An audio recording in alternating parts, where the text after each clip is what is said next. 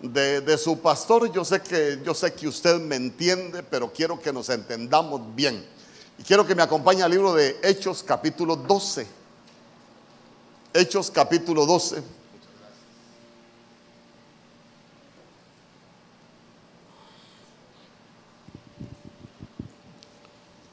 En el verso 5.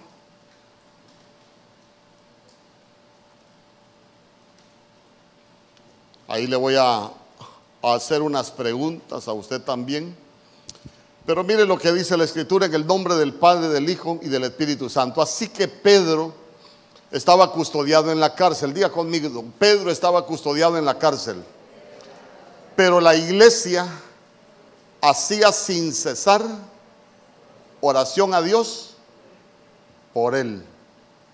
Que el Señor añada bendición a su palabra. Fíjese que cuántas veces nosotros escuchamos que orar sin cesar, no sin César, no, sin César puede orar.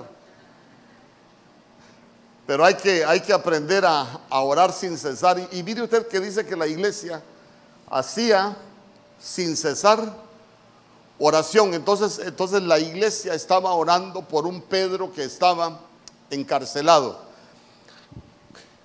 Pero como hoy, hoy no quiero hablar nada devocional, hoy quiero edificar nuestras familias porque, porque hoy es viernes y, es importante que, que nosotros aprendamos muchas cosas porque si no conocemos lo que sucede en el mundo espiritual, eh, siempre vamos a estar viviendo en lo, en lo natural y siempre vamos a estar experimentando tantas situaciones que, que de pronto las respuestas en el cielo ya están, pero que nosotros no las podemos recibir porque a veces estamos haciendo las cosas mal. Entonces vea usted que ahí tenemos, le repito, a un Pedro que estaba custodiado en la cárcel, pero la iglesia estaba orando, estaba orando por, por Pedro. Ahora quiero que me acompañe al verso 13.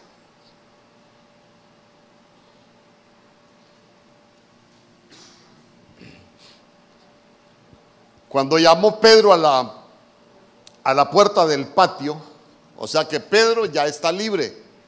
Amén.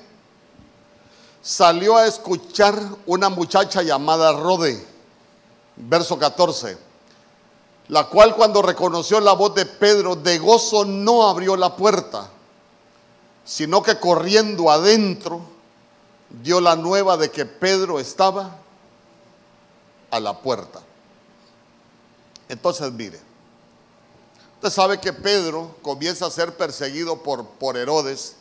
Siempre que usted vea que la Biblia habla de, de Herodes, cuando la Biblia habla de los otros que hablaron con nuestro Señor Jesús, ¿Se recuerdan los nombres de los que hablaron con nuestro Señor Jesús? Los que lo interrogaron. ¿Ah? Pilato, Anás, Caifás, los nombres que se mencionan de esa, de esa manera. Mire, siempre véalos como, como entidades espirituales que se levantan en contra del pueblo de Dios. Porque recuérdese que ellos siempre buscaban destruir al pueblo de Dios. Entonces eran, era, no eran del pueblo de Dios, eran en contra del pueblo de Dios. Entonces son, son entidades espirituales que, que se levantan para, para causar daño. De hecho, nuestro Señor Jesús termina, termina preso y usted sabe todo lo que pasó. Pero mire usted, quiero, quiero enfocarme aquí con, con Pedro. Es como que, que, nosotros tengamos un hermano que tiene un problema y el hermano está en la cárcel porque se levantó un Herodes y lo atrapó. Hoy sí, se levantó, empezó una persecución espiritual, pero el enemigo era más poderoso, lo atrapó y lo encarceló.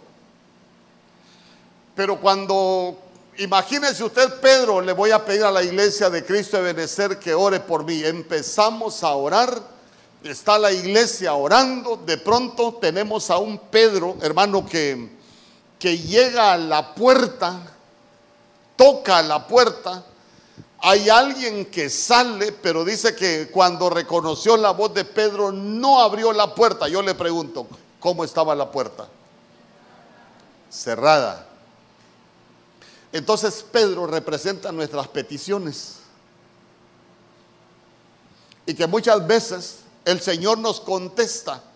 ¿Por qué? Porque cuando usted lee Hechos capítulo 12 se va a dar cuenta que Pedro encarcelado, el pueblo estaba orando y el Señor mandó un ángel a liberar a Pedro.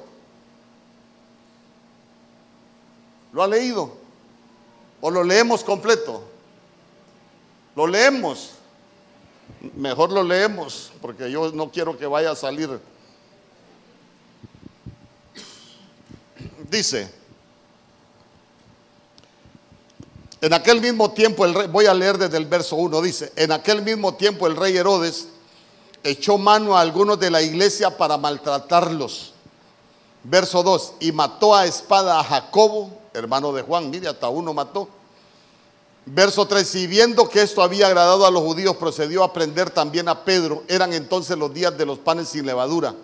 Verso 4, habiéndole tomado preso, le puso en la cárcel, entregándole a cuatro grupos de soldados cada uno para que le custodiasen y se proponía sacarle al pueblo después de la Pascua. Verso 5, así que Pedro estaba custodiado en la cárcel, pero la iglesia hacía sin cesar oración a Dios por él. Verso 6.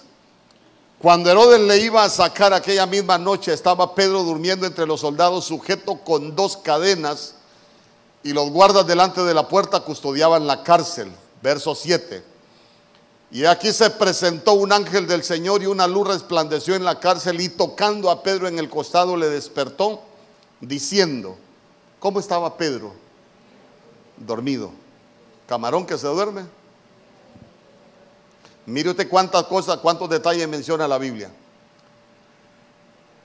Y tocando a Pedro en el costado le despertó diciendo, levántate pronto y las cadenas se le cayeron de las manos y le dijo el ángel, ciñete y átate las sandalias y lo hizo así y le dijo, envuélvete en tu manto y sígueme. ¿Por qué le dijo envuélvete en tu manto? Estaba desnudo. En la cárcel uno se puede quedar sin cobertura espiritual Solo le estoy leyendo lo, delicado que se pueden volver algunas situaciones espirituales. Verso 9. Y saliendo le seguía, pero no sabía que era verdad lo que, lo que hacía el ángel, sino que pensaba que veía una visión. Verso 10. Habiendo pasado la primera y la segunda guardia, llegaron a la puerta de hierro que daba a la ciudad. Hierro es maldición la cual se les abrió por sí misma y salidos pasaron una calle y luego el ángel se apartó de él. Entonces Pedro volviendo en sí, ahora entiendo verdaderamente que el Señor ha enviado su ángel y me ha librado de la mano de Herodes y de todo lo que el pueblo de los judíos esperaba. Y habiendo considerado esto, llegó a casa de María, la madre de Juan, el que tenía por sobrenombre Marcos, donde muchos estaban reunidos orando, seguían orando. Verso 13, cuando llamó Pedro a la puerta del patio, salió a escuchar una muchacha llamada Rode, verso 14, la cual reconoció la voz de Pedro. De gozo no abrió la puerta, sino que corriendo adentro dio la nueva de que Pedro estaba a la puerta. Y ellos le dijeron, estás loca. Pero ella aseguraba que así era. Entonces ellos decían, es su ángel verso 16. Mas Pedro persistía en llamar. Y cuando abrieron y le abrieron, se quedaron atónitos. Pero él haciendo con la mano señal de que callasen, les contó cómo el Señor le había sacado de la cárcel y dijo, haced saber esto a Jacobo y a los hermanos. Y salió y se fue a otro lugar. Entonces, mire, cuando quiero y le dije, no quiero predicar un devocional, quiero predicar un mensaje familiar. Pero vea usted que de pronto nosotros tenemos a, un pueblo, a una iglesia, que, si nosotros vemos quién, qué representa Pedro en ese momento, Pedro representa la petición que nosotros tenemos. Pedro representa el motivo de la oración. Porque vea usted que porque estaba encarcelado, nosotros lo podemos ver como una, una petición, hermano, que estaba, que estaba retenida, es más, estaba encadenada. Pero de pronto vemos que el pueblo sigue orando, hermano, y hay una respuesta del cielo. ¿Por qué? Porque viene un ángel. Viene un ángel que viene a sacar a, a Pedro de la cárcel, pero vea usted que aquí es donde quiero que me preste atención. Cuando la respuesta llega, diga conmigo, cuando la respuesta llega a la casa, porque Pedro es la petición, pero esa petición tiene respuesta. ¿Por qué? Porque la petición es liberada y la, y la petición, la respuesta de la petición llega a la casa. Pero vea usted que en esa casa había un problema. Estaban orando, pero la puerta la tenían cerrada. ¿Sabe usted que muchas veces nosotros podemos estar orando por una petición. Puede ser que ya nos contestaron en el cielo. Ya mandaron los ángeles. ¿Por qué? Porque los ángeles son mensajeros que, que vienen a cumplir las comisiones del cielo. Pero ¿sabe por qué muchas veces nosotros no recibimos la respuesta? Porque a veces tenemos cerrada la puerta.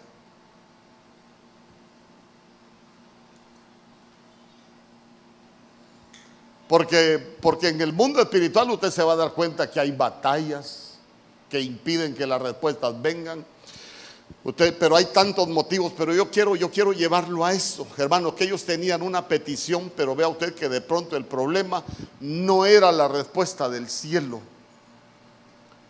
sino que el problema era que los que estaban esperando la respuesta del cielo tenían la puerta cerrada. Fíjese que esa, esa palabra puerta, esa palabra puerta, si me la pudiesen poner ahí por, es la, la G2374.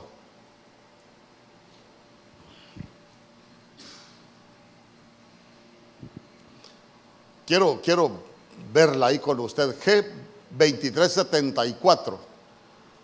Porque fíjese que la palabra puerta lo que representa es un umbral un umbral. Imagínense usted la puerta que la puerta que nosotros, vaya, imagínense nosotros tenemos esa puerta, ahí está, mire. Aparentemente de una palabra primaria portal, día conmigo portal. Entonces ahí nosotros necesitamos que es que es que es un portal y, y vaya mire a los Avengers y me lleva, ellos hablan mucho de portales.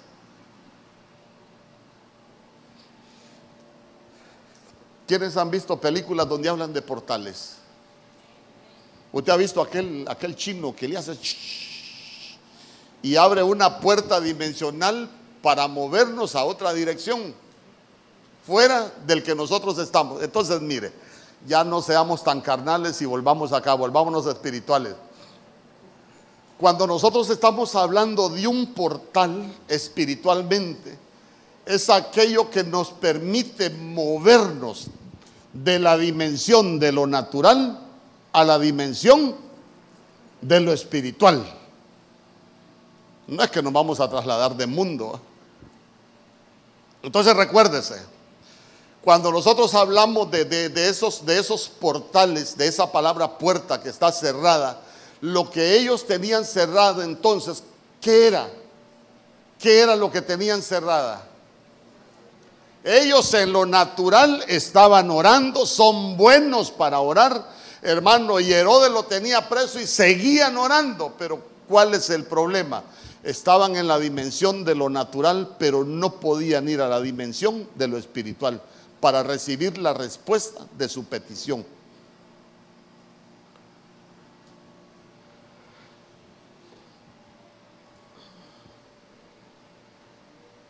Muchos muchos somos buenos para hacer las cosas en esta dimensión de lo natural. Pero tenemos cerrada la puerta de lo espiritual. A ver, a ver, voy a ver con, quién, con qué personaje le explico algo de, de tener cerrada la dimensión de lo espiritual. Usted se recuerda, por ejemplo, en, Primera de Reyes capítulo 6. ¿Se recuerda lo que pasó en Primera de Reyes capítulo 6? Eh, el rey de Asiria se levanta contra el rey de Israel Y de pronto, de pronto le decía Eliseo al rey de Israel, no vayas por tal lugar, porque el rey de Asiria va a pasar por ahí. Y el rey de Asiria andaba rodeando la ciudad porque siempre quería encontrar al rey de Israel. Pero Eliseo siempre le decía, no vayas por ese lugar, por ahí va a pasar el rey de, el rey de Asiria. Entonces el rey, claro, él en la dimensión de lo natural, él estaba bien, pero mire usted que tenía, una, tenía algo bonito, era obediente. Pero, pero la dimensión de lo espiritual él estaba, estaba mal. Quien estaba bien en las dos dimensiones era Eliseo. Entonces, usted, sigue después leyendo y se va a dar cuenta que el rey de Asiria se enojaba porque, y, reunía a los que estaban con él y les preguntaba, ¿quién de ustedes está con el rey de Israel? Pues aquí nadie. ¿Sabe cuál es el problema, rey? Que con el rey de Israel está el profeta Eliseo, que él escucha las palabras que tú hablas hasta en tu recámara más secreta, le dijo.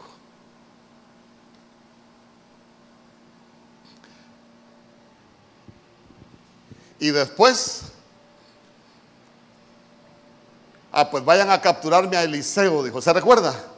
Y mandó un gran ejército, mandó un gran ejército el rey de Asiria para capturar a, Eliseo. En la mañana cuando sale Eliseo con el criado, con Giesi, usted se recuerda que ellos vieron un gran ejército. Y cuando Giesi vio el ejército se asustó. ¿Y qué vamos a hacer ahora? No te preocupes, le dijo Eliseo. ¿Por qué le dijo Giesi? Porque son más los que están con nosotros que los que están con ellos. Entonces mire usted que, que nosotros necesitamos, necesitamos eh, no solo tener abiertas puertas eh, eh, espirituales aquí en la dimensión de lo natural, sino que nosotros necesitamos que se nos abran la dimensión de las puertas en lo espiritual para poder recibir las respuestas que Dios tiene para nosotros.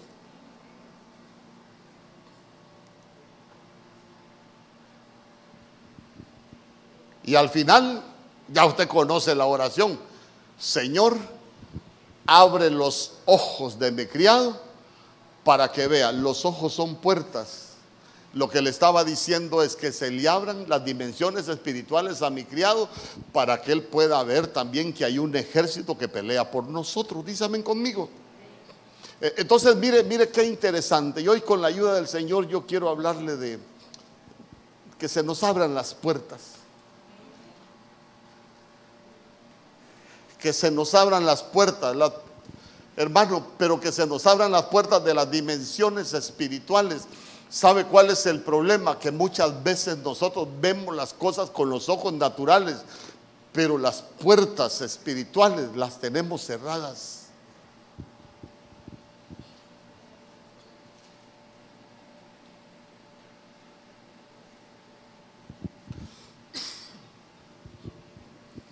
Se dio cuenta Rode que había respuesta a la petición,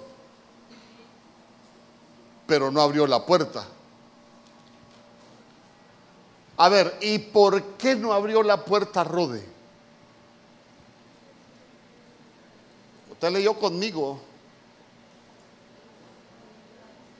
¿Ah? Por la emoción. ¿Por qué? ¿Por qué más pudo no haber abierto la puerta a Rode? Vamos a ver. ¿Ah?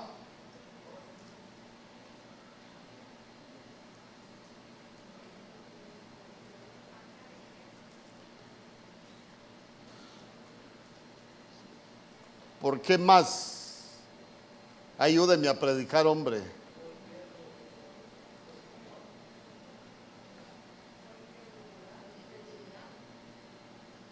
¿Ah?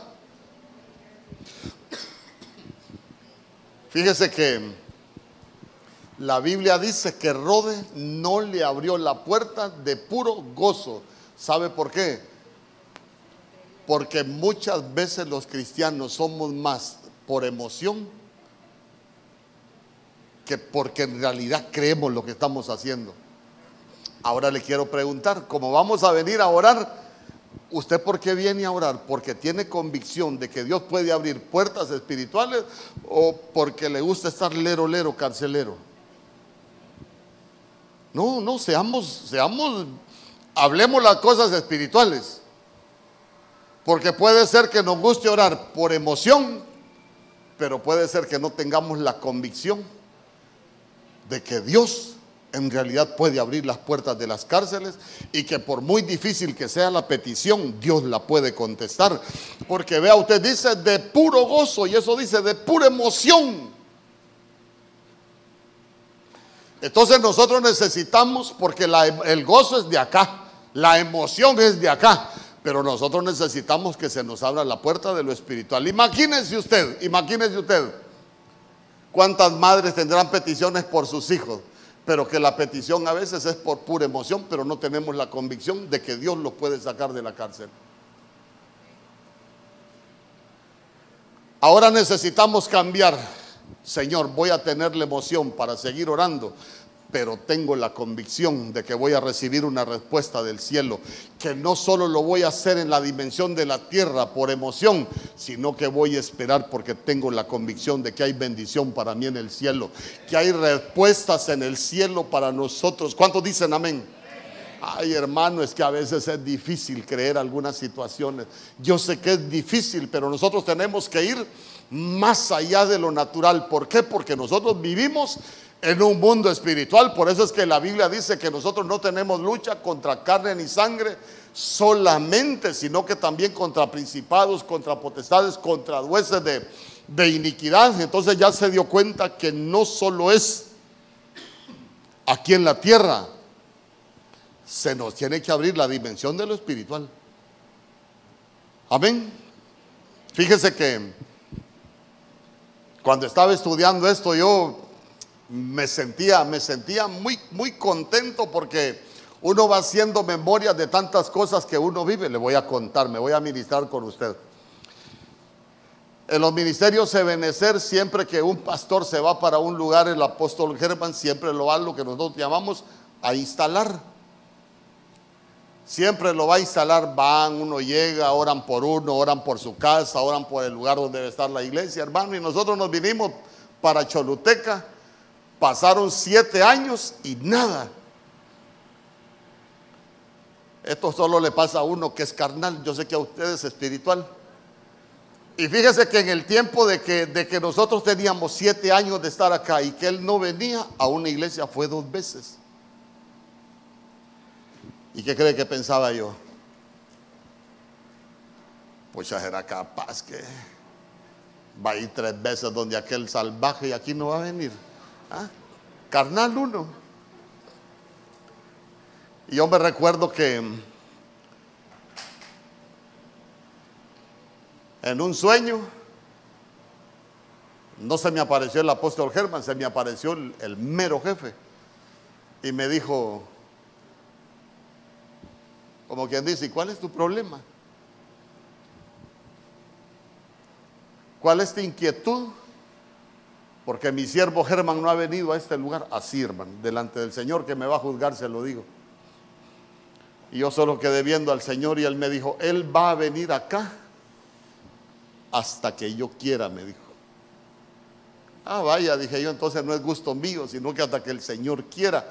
Entonces ahí entendí yo que en lo natural yo, yo tenía cerrada la puerta de lo espiritual, porque hay cosas que yo no las había entendido pero cuando nosotros entendemos lo espiritual, va a ser de bendición para nuestras vidas. Dice amén conmigo. Se recuerda que hace poco prediqué descubriendo lo espiritual, porque hay cosas que nos van a suceder en lo natural, pero que nosotros necesitamos descubrir qué representan en lo espiritual, para que nosotros tengamos una buena respuesta en Dios. Imagínense usted, imagínense usted no, mejor no se imagine nada. Es que le iba a decir algo, le iba a poner un ejemplo, pero, pero no, quiero, no quiero tocar algunas cosas antes, de, antes de, predicarle todo lo que le voy a predicar. Ah, entonces, entonces vea usted que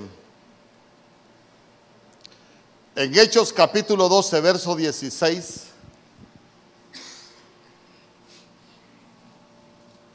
Dice,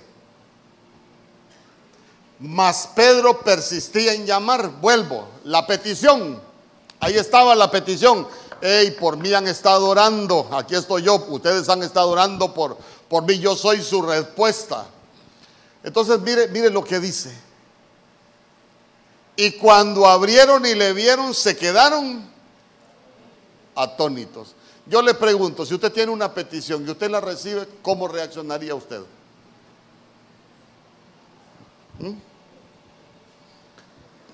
Por ejemplo, si usted estaba orando por Pedro y usted abre, usted, sabe que Pedro está encarcelado y de pronto Pedro está a la puerta de su casa, usted abre la puerta, se encuentra con Pedro, ¿qué haría usted? Señor, por, por Pedro oraba y yo te doy gracias, pero ¿por qué se quedaron atónitos? ¿Ah? Porque a veces pedimos, pero en realidad no esperamos.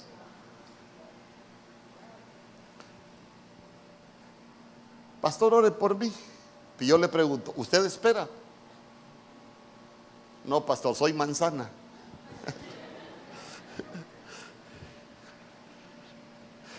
Yo le pregunto, ¿usted tiene una petición delante del Señor?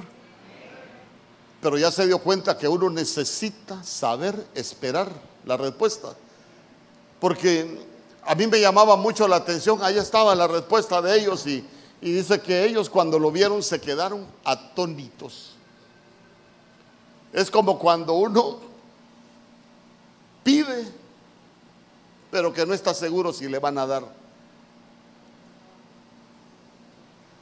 Cuando nosotros pidamos, abramos la dimensión, la puerta de la dimensión de la fe y tengamos convicción que las respuestas que nosotros vamos a recibir no son de la dimensión de la tierra. Las dimensiones vienen de las respuestas, vienen de lo alto. Cuando dicen amén? Pero necesitamos nosotros cambiar.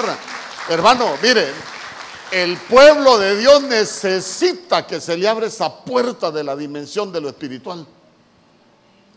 Dígame usted, Jacob, cuando se encontró solo, cuando batalló con el ángel, yo le pregunto, eh, eh, eh, pensó, Sansón, estoy pensando en Sansón, Jacob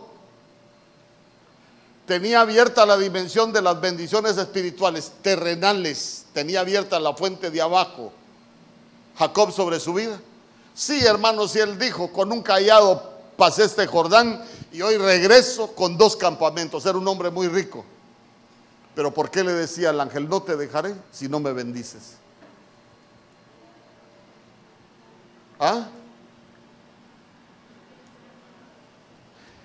Porque él sabía que había una puerta que todavía necesitaba que se abriera sobre su vida.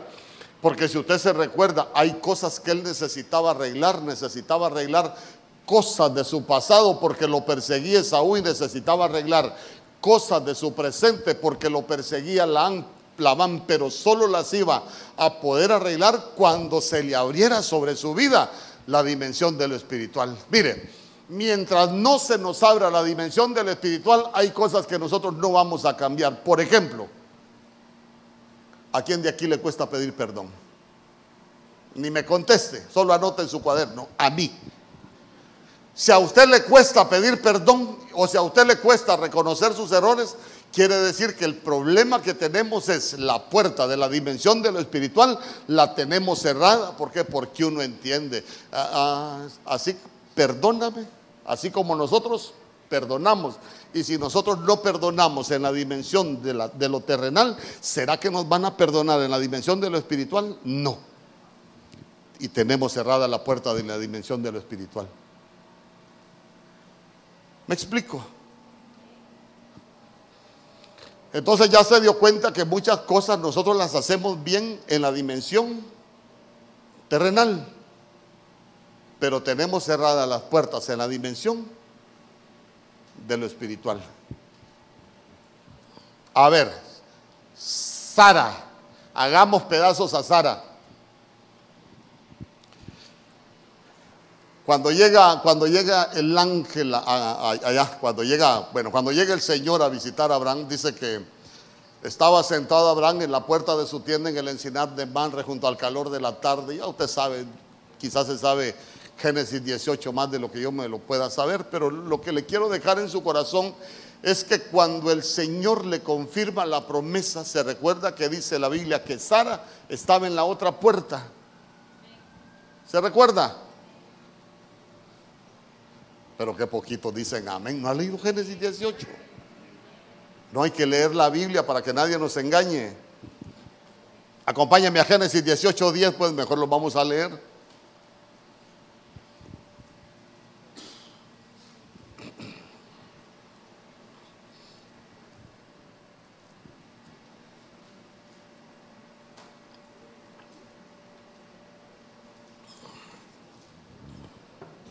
Entonces dijo, de cierto volveré a ti y según el tiempo de la vida, he aquí que Sara tu mujer tendrá un hijo. Y Sara escuchaba a la puerta de la tienda que estaba detrás de él. Tenían un problema, no podían tener hijos, pero tenían la promesa. El mismo Señor les había hecho la promesa. Y note usted que cuando les vienen a confirmar la promesa, Sara estaba en la otra puerta. ¿Quién vio al Señor? Abraham. ¿Y a quién vio Sara? a nadie, se estaba, se estaba riendo de la promesa. Se estaba riendo de la promesa. Mire lo que dice el verso 12. Ahí en el verso 12 le voy a leer una versión, la Serafín Ausejo dice, rióse pues Sara en su interior diciendo, ahora que estoy desgastada, mire, mire usted cómo estaba Sara, ahora que estoy desgastada ¿Conoceré yo el placer siendo ya también viejo mi Señor?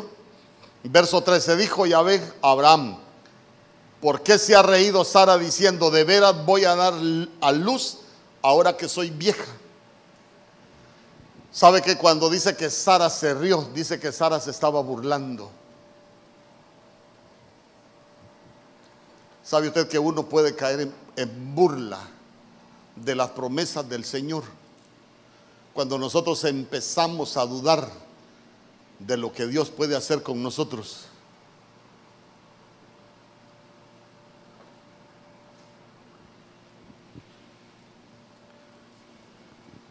Mire,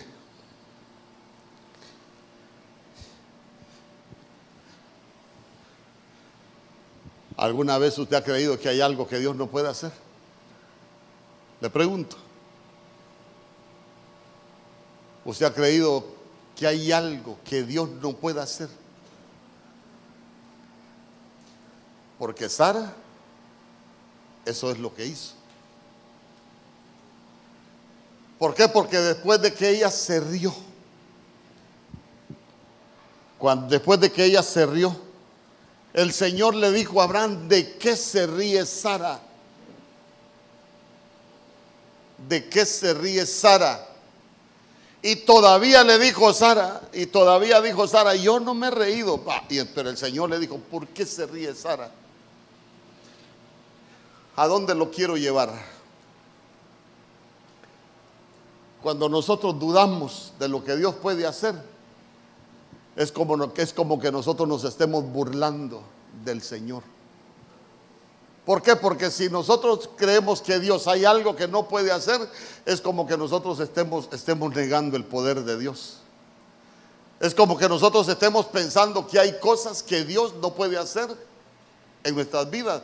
Mire, hermano, por difícil que parezca la situación, hermano, puede ser el problema más engorroso. Usted puede ver para todos lados y puede ser que no vea salida, pero así como le dijo el Señor a, a Sara, ¿habrá algo imposible para Dios? Le pregunto, ¿habrá algo imposible para Dios? No hay nada imposible para Dios y sabe, sabe de dónde Porque también cuando nosotros vemos que ella se ríe, que ella dice que esa palabra reírse es burlarse, hermano, pero ella lo que tenía era duda. ¿Por qué tenía duda? Porque dice que a ella ya le había cesado la costumbre de las mujeres. ¿Y, cuál es el otro problema? Dice que ella miraba a Abraham, que su cuerpo estaba como casi muerto.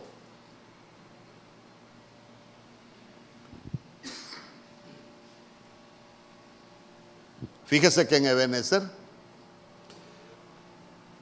el hermano que estaba en intercesión, el hermano Pedro Moreno, ellos se crecieron, ¿no? Pero no le estoy hablando que se crecieron en, en estatura, se crecieron en años. Y la hermana Silvia ya le había cesado hasta la costumbre de las mujeres.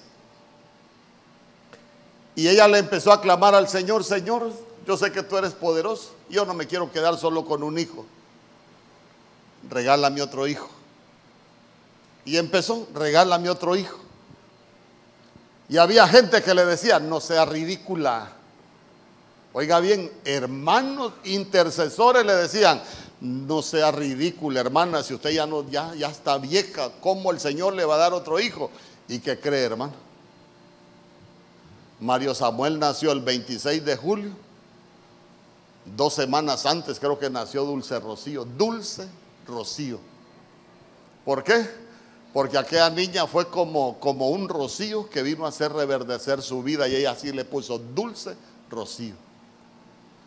Y después le dijo a la pastora Ninosca, ¿será que puedo pedir por otro? No, ya eso es abuso, le dijo. Hermano, pero ahí está Dulce Rocío. Entonces, entonces yo le pregunto, ¿habrá algo imposible para Dios, hermano? Mire, cuando nosotros aprendemos a creer sin dudar, nosotros vamos a ver la gloria de Dios, porque para Dios no hay nada imposible. Denle una ofrenda de palmas al Rey.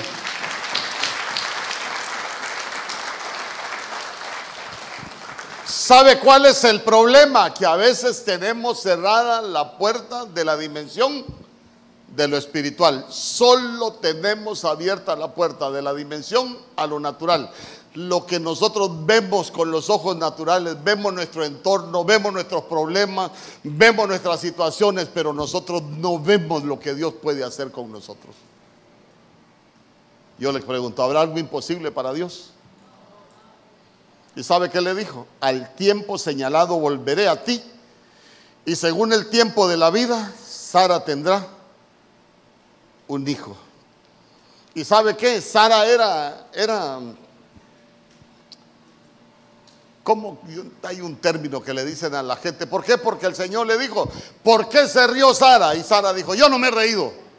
Léalo bien y se va a dar cuenta. Y el Señor le vuelve a decir, ¿por qué te reíste? Porque muchas veces dudamos. Y la Biblia dice, todo lo que procede de la duda es pecado. Cuando nosotros aprendamos a creer sin dudar, nosotros vamos a ver la gloria de Dios. Amén. Cuando aprendamos a conocer el mundo espiritual, que se nos abra esa puerta, porque vea usted que ya después a Sara se le abre la puerta de la fe y le dan, le dan la, la promesa. Primera de Samuel capítulo 21 verso 13.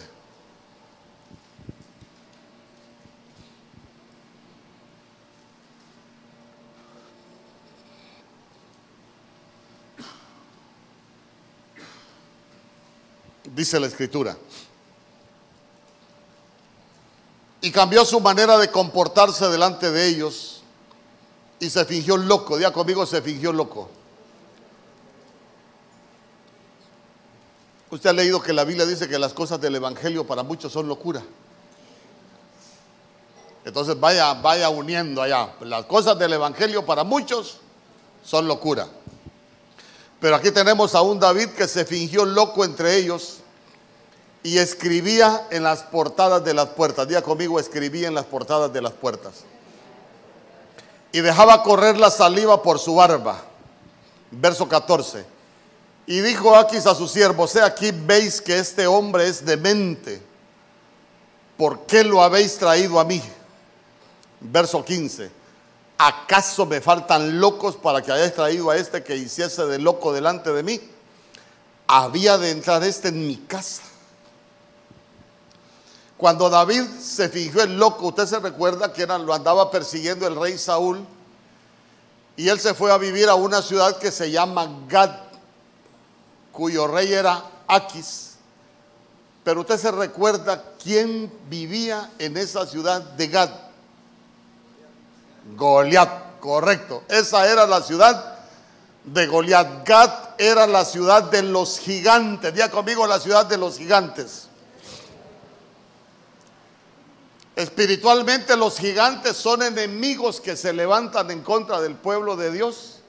Y usted en cada uno de los gigantes se va a dar cuenta las diferentes posiciones, cómo atacan los gigantes. Por ejemplo, eh, cuando se levantó Goliat, al pueblo lo tenía estacionado, no lo dejaba avanzar para ningún lado, les estorbaba sus ofrendas al Señor, su servicio al Señor, el pueblo no avanzaba. Esa es figura de aquel pueblo que tiene problemas y nunca pasa de lo mismo. Siempre están en el mismo lugar, siempre el gigante los tiene donde los quiere tener y no están donde Dios los quiere tener.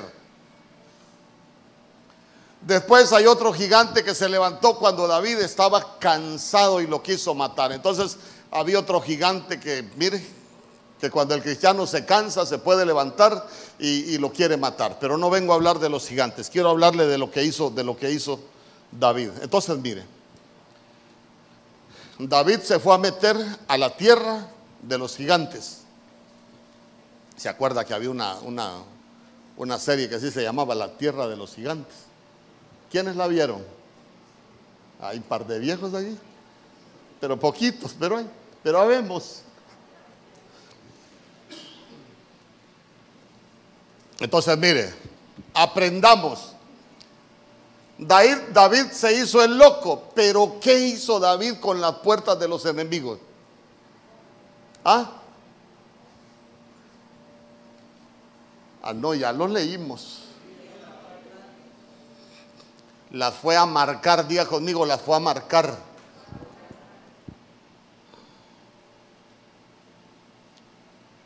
¿Sabe usted que allá en San Pedro Sula, por ejemplo, en San Pedro Sula los delincuentes marcan las casas, ¿sabía usted? ¿Quiénes no sabían que los delincuentes marcan las casas? Fíjese que en San Pedro Sula llaman y, le dice, aló, buenos días, lo estamos llamando y queremos hacer una pequeña encuesta. Eh, eh, queremos saber qué tipo de refresco consumen. ¿Cuántos viven en su casa? Eh, vivimos cuatro. A ver, ¿y su esposo trabaja? Sí, y, y su mamá también. ¿Y cuántos quedan en la casa durante el día? No, solo quedo yo. Y tal vez le contestó un niño, le van a poner la casa y le ponen un rótulo. Casa fácil de asaltar y ya se la dejan marcada, después van, se la saltan y ya.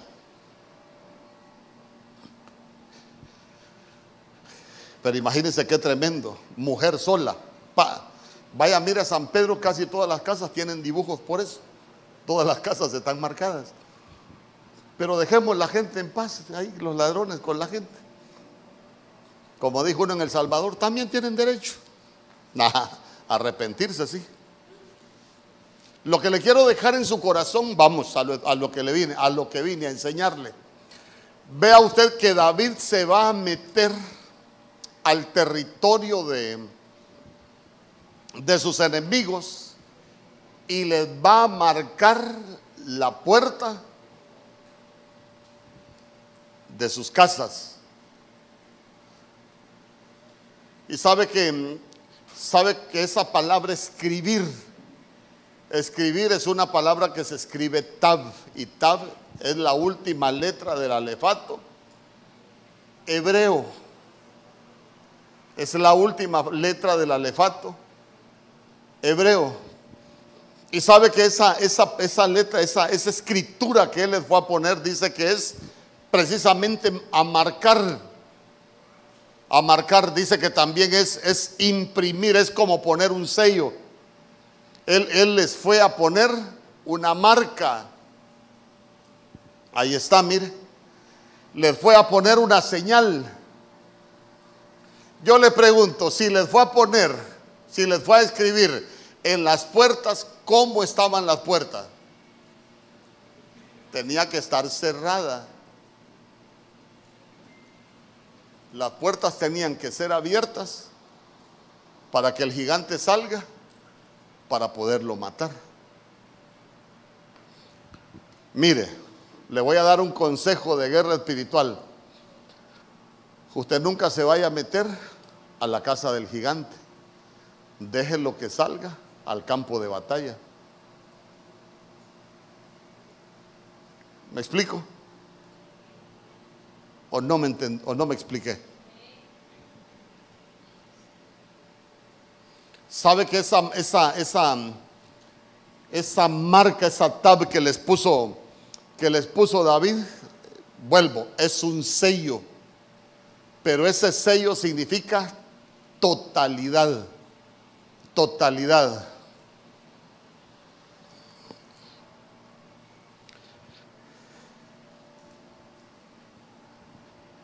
Este gigante le vamos a abrir la puerta porque lo vamos a sacar, porque lo necesitamos matar.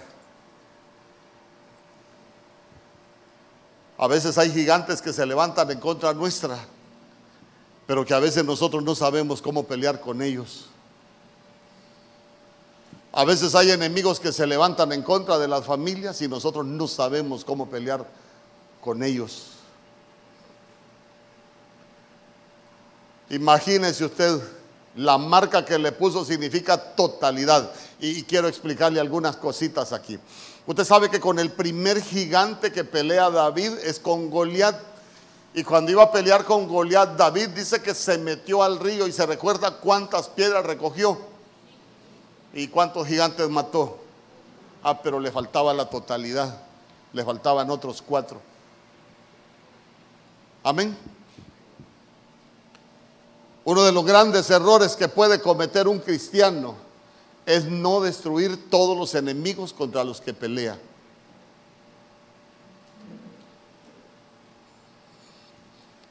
A los enemigos hay que matarlos bien. ¿Usted ha matado bien sus enemigos? ¿Como cuál, pastor? Vaya, uno de los enemigos que más daña a la familia, el mal carácter. ¿Ya lo mató bien usted?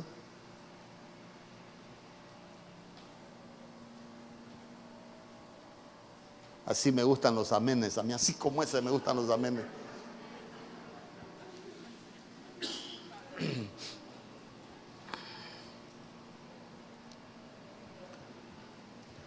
Otro de los enemigos que más daña a las familias es el engaño. ¿Ya mató ese gigante usted? ¿Lo mató bien? ¿Ve que, ve qué bonito se escuchan esos amenes? ¿Ah? La violencia. Y cuando hablamos de violencia, estamos hablando de violencia con la boca. ¿Ya mató la violencia en su caso usted?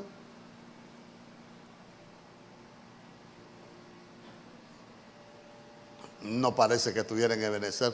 Hoy vine a la iglesia de los mudos.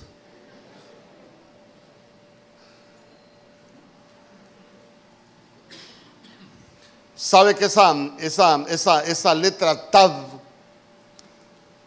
como es la última letra del alefato y cuando usted estudia lo que es toda la explicación de las letras en el, en el hebreo, dice que, dice que la letra tab lo que representa es el final de un proceso, el final de un proceso.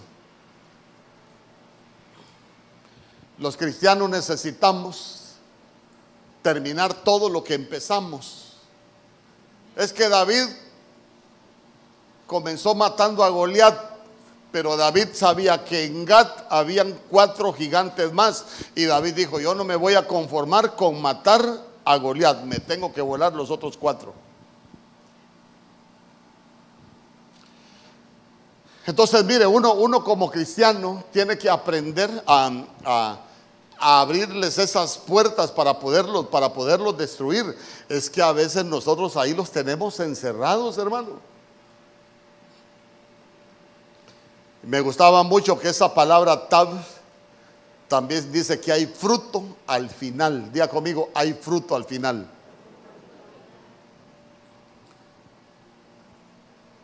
Cuando nosotros estamos venciendo los gigantes y que nosotros como David hemos escrito en esas puertas para que sean abiertas para poderlos destruir, nosotros necesitamos entender que debe de haber fruto al final. Pero yo le pregunto, ¿y si el fruto no es bueno? ¿Será que vencimos al gigante? No. Seguimos teniendo el mismo problema. Porque el gigante se tiene que morir.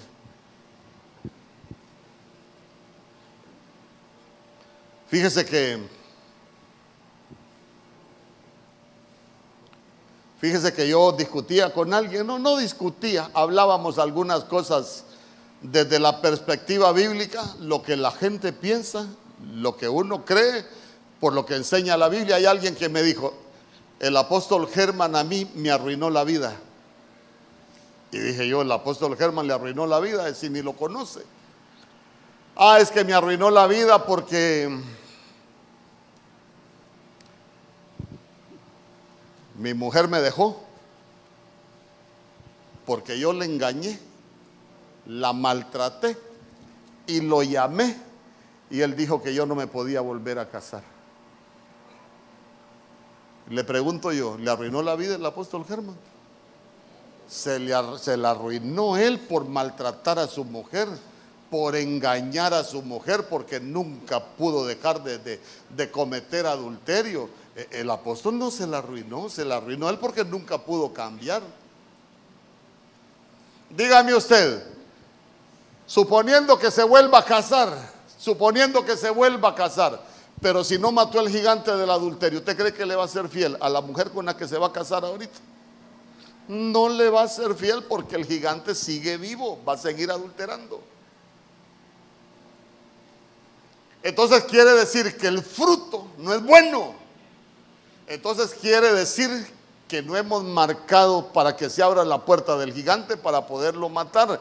Y, quiere decir que no se nos ha abierto la dimensión de lo espiritual, porque todo lo estamos haciendo en la dimensión de la carne. Y para nosotros no es carne, para nosotros es de acuerdo a la voluntad del Señor. ¿Cuántos dicen amén? Entonces, mire,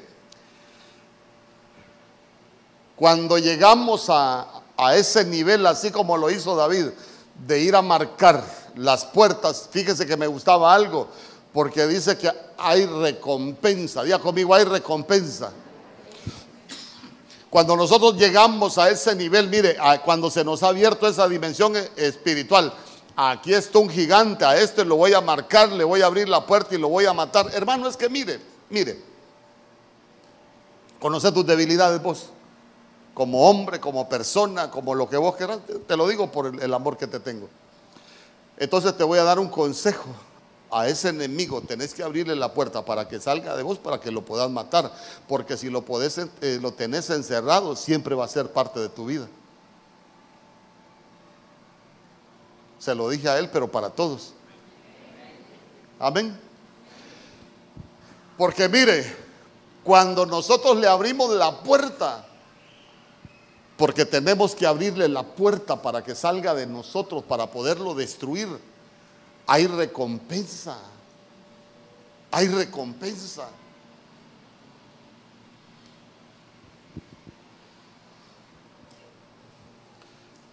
¿Se recuerda usted de la mujer virtuosa, por ejemplo? ¿Se recuerda que hace un tiempo le enseñé que la mujer virtuosa es un acróstico que contiene las 22 letras del alefato hebreo? Y usted si al final se va a dar cuenta que dice que la mujer virtuosa va a ser alabada en las puertas, hermano, pero la mujer virtuosa tuvo que conquistar y tuvo que abrirle puertas a muchas cosas que salieran de su vida para llegar a ser una mujer virtuosa. ¿Por qué? Porque recuérdese que en sus inicios era una mujer pecadora, era una mujer que cometía muchos errores. Allá en segunda de Samuel capítulo 11 era la mujer que se bañaba desnuda. La vio David, hermano, adulteró con David y no solo eso, hasta planificaron para mandar a matar el marido y de pronto ella aparece como mujer virtuosa. Pero tuvo que vencer sus enemigos. Fíjense que yo le decía a mi esposa, a veces cometemos un error de predicarle a la iglesia que es mujer virtuosa. Mejor le deberíamos enseñar la ruta para llegar a ser virtuosa. Algún día le voy a dar una enseñanza a las mujeres yo. Diga conmigo, hay recompensa.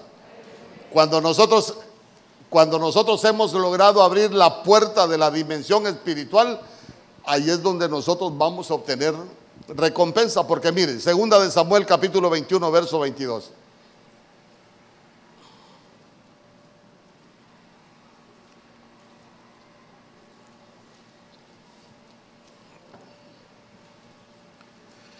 Estos cuatro eran descendientes de los gigantes de Gad, los cuales cayeron por mano de David y por mano de sus siervos.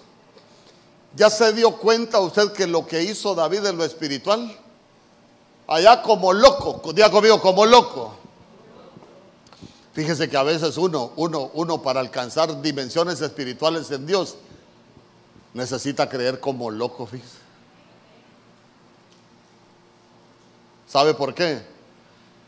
Porque el razonamiento es un enemigo de la fe.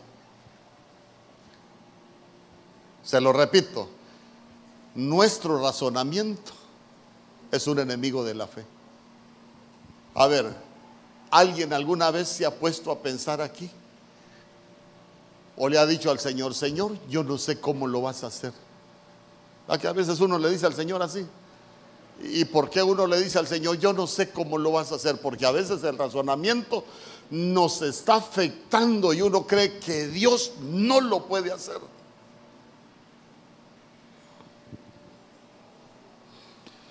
Imagínense que le digan a uno, pastor, ore por mí, fíjese que estoy enfermo y, ay Señor, pero con ese dictamen, Señor, yo creo que mm, mejor le, contratamos las golondrinas para que se las coman, ¿no? Para que lo despidan. Porque el razonamiento nos aleja de la fe. Entonces, entonces note, note que el que David se haya hecho el loco, hermano, cuando uno es loco, eh, ¿qué razona un loco? ¿Qué razonamiento tiene un loco?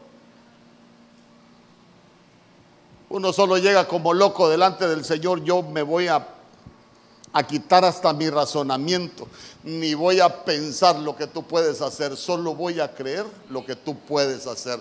Porque al final ya se dio cuenta que David terminó matando, terminó acabando con todos los gigantes. Y después de andar como loco. Pero algunos somos tan vivos, somos tan vivísimos que no matamos ni un gigante. Y somos pueblo de Dios. Amén. Ya casi llegamos a, a una hora. Yo solo quiero, yo solo quiero ministrar algo hoy con usted. ¿Y sabe qué le vamos a pedir al Señor? Que se nos abran las puertas de la dimensión espiritual ¿Sabe por qué necesitamos que se nos abra la puerta de la dimensión espiritual? Porque muchas veces nosotros necesitamos buscar respuestas en Dios, no en lo natural. Nosotros necesitamos esperar las respuestas de lo alto. Porque a veces estamos viendo nuestro entorno, estamos viendo nuestra realidad. ¿Y sabe qué? Nuestra realidad muchas veces nos va a mentir. Yo quiero que cierre sus ojos.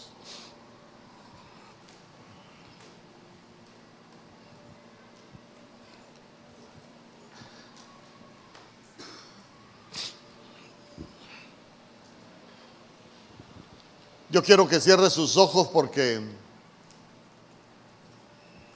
nosotros como pueblo de Dios necesitamos avanzar.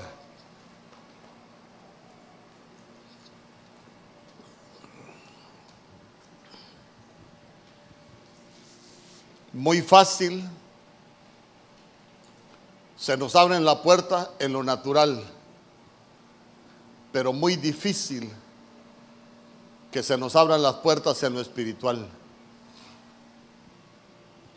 Porque estamos muy dados a ver nuestro entorno, estamos, somos muy dados a ver nuestra situación, somos muy dados a, a dudar.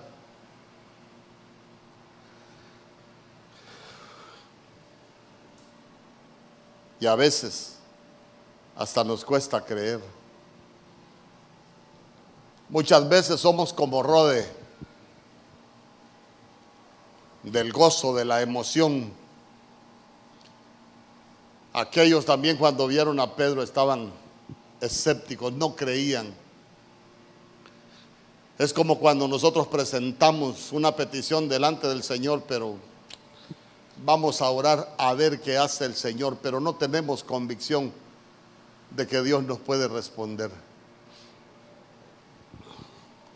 En el nombre poderoso de Jesús. Yo quiero que usted se dé cuenta si esas puertas a esas dimensiones espirituales han estado cerradas en su vida. Y que usted le pueda decir, Señor, yo quiero no solo que se abran esas puertas en lo, en lo natural, sino que se abran esas puertas en lo espiritual.